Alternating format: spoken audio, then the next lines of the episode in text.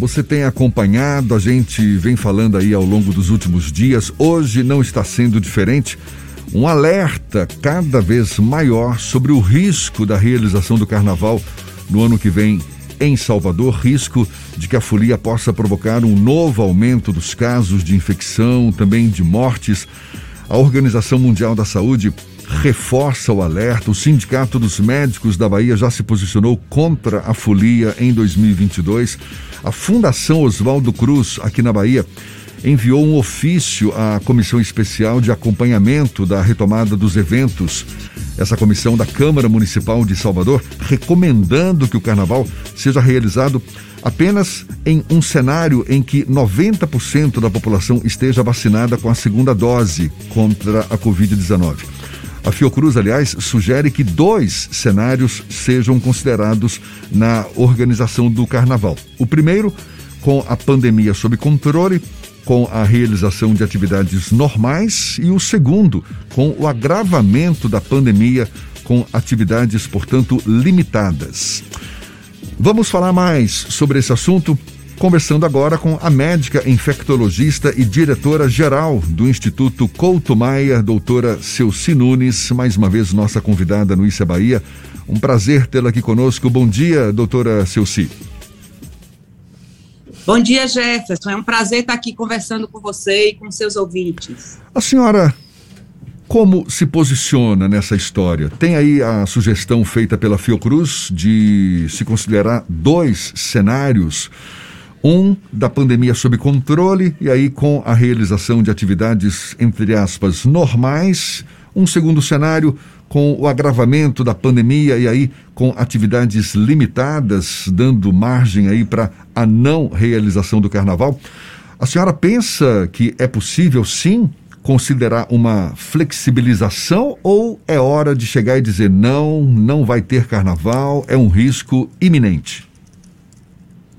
Jefferson, ontem, inclusive, eu participei da audiência pública lá da Câmara de Vereadores, onde a gente viu, numa apresentação do doutor Isabel, da Secretaria de Saúde, é, os dados da pandemia, né? A gente vê, tá, nós estamos num bom momento da pandemia em termos de internamentos, em, termos, em termos de óbito, mas nós já vimos que no final da curva já, tá, já tem uma tendência de crescimento do número de casos.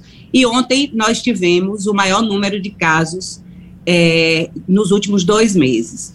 Então, assim, todos os dados, é, a quarta onda na Europa, né, esse aumento, essa, esse alerta da Organização Mundial de Saúde, da Fiocruz do Rio, da Fiocruz da Bahia, é, essa tendência de aumento do número de casos nos faz ter muita cautela com a realização do carnaval.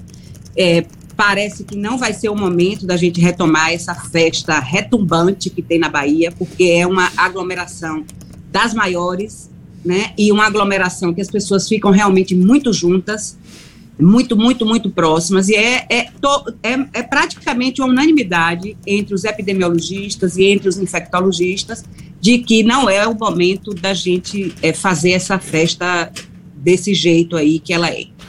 Esse cenário, na verdade, eu penso, já era até previsível, não? Eu digo o recrudescimento da pandemia, a gente tem observado uma quarta onda na Europa, a senhora mesma está citando agora já sinais de uma retomada dos casos, do aumento de casos aqui na Bahia. Desde quando as flexibilizações começaram a ocorrer, teve quem dissesse: olha, isso aí é um tiro no pé, porque tudo bem, a gente precisa retomar nossa vida, as atividades econômicas, isso é tudo muito importante para todos nós, mas representa um grande risco, a gente vai colher esses frutos lá na frente. É mais ou menos o que está acontecendo agora? Exatamente, é o que está acontecendo sim. É, não sei, ontem é, na imprensa foi colocado que Porto Seguro né, retirou as máscaras e que imediatamente houve um número é, aumentado de casos. É, é, muito preocupante a gente tirar essa barreira física da, da, transmissão de uma doença respiratória. Então, assim, a máscara, o distanciamento social, eles vão permanecer por algum tempo. Entendeu, Jefferson? Porque, assim, a gente não tem mais expectativa de que a Covid vai desaparecer. Nenhum país mais, praticamente, trabalha com esse cenário de Covid zero. Então, assim, o vírus vai circular. Se a gente tiver com uma população completamente vacinada. Mesmo assim, ainda vai ter alguma circulação do vírus, muito menor, é claro, mas, é, mas vai ter. Então, assim, o, a utilização dessa barreira, que é uma coisa tão simples e que não traz nenhum mal, que é a máscara, ela precisa ser, ser mantida por, por algum tempo. E se você me permite, eu queria falar uma coisa que eu acho extremamente positiva do Brasil é, em relação à vacinação. Nós estamos no mesmo patamar de vacinação completa da Alemanha, por exemplo. E a Alemanha está tendo uma quarta onda muito importante, com óbitos, com internações e com já o sofrimento do sistema de saúde. A gente tem uma diferençazinha da Alemanha, mas que eu acho que ela é muito, muito, muito importante. Na Alemanha e em vários outros países da Europa, o movimento anti-vacina, anti-vax, que se chama, é, é um movimento muito grande. Então, é, é, pessoas de todas as faixas etárias, de todas as vulnerabilidades, elas ficam sem vacinar porque ela, elas acreditam nas notícias falsas de vacina. No Brasil, isso não está acontecendo. Né? Até as pessoas que negam, ah, os negacionistas que a gente chama da pandemia, estão indo se vacinar. Então, porque a gente tem uma cultura de vacina muito grande. Então, no Brasil, a população que está sem vacinar ainda são os mais jovens, porque a gente não teve condição é, de ter a vacinação ainda para todo mundo. Mas eu acho que isso é um ponto que a gente precisa é, frisar. O povo brasileiro tem uma cultura de vacina graças ao SUS e graças ao Programa Nacional de Imunização. Tudo bem a gente imaginar um cenário de que a Covid vai fazer parte do nosso dia a dia, daqui para frente, independentemente de estarmos vacinados. Mas a vacinação tem mostrado que, pelo menos, contém o aumento dos números de casos, não? Esse cenário sugerido pela Fiocruz de 90% da população vacinada para a realização do carnaval seria viável? Olha, a gente não vai conseguir esse número até fevereiro. Isso não, nós estamos em 60, 62%, se eu não me engano. É, porque to, toda hora muda um pouquinho esse número. Então, isso a gente conseguiu, nós começamos a vacina praticamente 11 meses, né, a vacinação. Intensificou no segundo semestre. Mas, mesmo assim, a gente sabe, é, esse, inclusive o próprio Observatório da Fiocruz, recentemente, falou que, que a, o aumento da vacina, da vacinação diária, estava sendo muito pequeno, você tinha perdido aquele fluxo grande de vacina. Então, assim, a, a, a Fiocruz coloca isso como uma coisa ideal, mas o sistema de saúde, do jeito que está chegando as vacinas, a gente não tem condição de ter esse cenário até o carnaval. Doutora Celci, na audiência pública, as instituições ligadas à área de saúde e também pesquisadores apontam uma preocupação muito grande com a realização da Folia de Momo em 2022.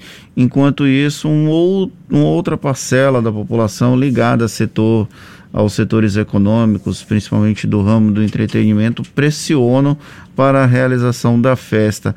É possível encontrar um equilíbrio entre a realização de uma festa menor e a manutenção de protocolos de segurança, protocolos sanitários, ou a senhora acredita que é improvável que isso aconteça? Eu acho que pelo tipo de festa que é o carnaval, é muito improvável que isso aconteça. É uma festa gigantesca, é uma festa onde as pessoas vão beber, se divertir, se abraçar, se beijar. Então, essa é a realidade do carnaval. Para você realizar um carnaval com os protocolos, você tinha que mudar essa cultura de como é a festa de carnaval. E eu não sei nem se isso seria uma coisa benéfica. O carnaval é a cara né, da Bahia. Então, assim, eu acho que o que vai acontecer é a gente adiar, talvez ainda tenha carnaval esse ano. Não em fevereiro, quando a gente tiver uma situação um pouco mais favorável. E lembrar também que ontem é, a representante da Secretaria de Saúde do município, Doiane, falou também das pessoas que não foram tomar a segunda dose e que e algumas não estão indo tomar a terceira dose. Isso também é importante, porque a gente sabe que a vacina de Covid é excelente, ela é segura, ela é eficaz, mas a proteção vai caindo com o tempo. Né, principalmente nas pessoas acima de 65 anos e de comorbidade. Então, essa terceira dose também é fundamental para a gente manter a imunidade da população. Quando a gente fala em avanço da vacinação e em completar o esquema vacinal, a gente trabalha com as vacinas de duas doses e com uma dose única no caso da Janssen. Mais recentemente, o governo federal, através do Ministério da Saúde, indicou a aplicação da dose de reforço para todos acima de 18 anos e a aplicação de uma segunda dose para quem tomou a vacina da Janssen. Nesse caso, quando a gente fala em completar o esquema vacinal para a realização de um grande evento, por exemplo, a gente trata da com a dose de reforço e com a segunda dose da Janssen, ou a gente fala do plano de imunização original, doutora Celci? Olha, é, aí não tem uma, uma resposta única. Vai depender de quando a pessoa completou o seu esquema vacinal, né? O esquema original da vacina são duas doses, para a Janssen uma dose só. É, a gente está aprendendo também com a, com a realidade imposta é, pela vacinação já realizada. Então, já se viu que a, a, a Janssen provavelmente o esquema vai passar a ser de duas doses, uma dose só não está dando uma, uma, uma, imunidade e uma persistência dessa imunidade por muito tempo. Então, quem tem mais de seis meses que já to, que completou seu esquema, a gente considera que tem que ter a terceira dose para essa pessoa estar tá protegida. Quem tem menos, não, porque começa a reduzir a, a, proteção a partir do sexto mês, né? E como eu já falei, principalmente nos mais velhos e nos mais vulneráveis que têm outras doenças. Para a gente encerrar, doutora Celci, qual é a previsão que a senhora faz com base no andar da carruagem? A senhora pensa que a gente de fato vai se sentir livre dessa pandemia, por mais que o vírus continue circulando, mas pelo menos com a grande maioria da população protegida, com os números sob controle, a gente voltando à nossa vida, digamos, normal. Isso deve ocorrer quando, na sua expectativa? Jefferson, essa é uma pergunta muito difícil, porque uma coisa que a gente não sabe ainda, a gente já sabe que a terceira dose aumenta muito a proteção e provavelmente essa proteção com a terceira dose ela vai se prolongar mais, mas a gente não sabe por quanto tempo, né? Então, é possível que a gente passe a, a ter que utilizar é, periodicamente um reforço dessa vacina, mas a gente não sabe ainda quanto tempo. Então, para voltar à vida completamente é, normal, sem máscara, sem nenhuma medida de, de, proteção, eu acho que a gente ainda vai demorar um pouco. Estava torcendo, tava torcendo por uma outra resposta, mas eu entendo, eu entendo essa esse cuidado, porque de fato a gente está vivendo um cenário de muitas incógnitas, não é? É tudo muito novo, é tudo, enfim, essa pandemia, a gente bem sabe o que ela tem representado para todos nós. Doutora Celci Nunes, médica infectologista, diretora geral do Instituto Couto Maia, muito obrigado mais uma vez pela sua disponibilidade, pela atenção dada aos nossos ouvintes. Bom dia e até uma próxima. Bom dia e muito obrigado também pela oportunidade. Um abraço. Agora, 8h42 na Tarde FM.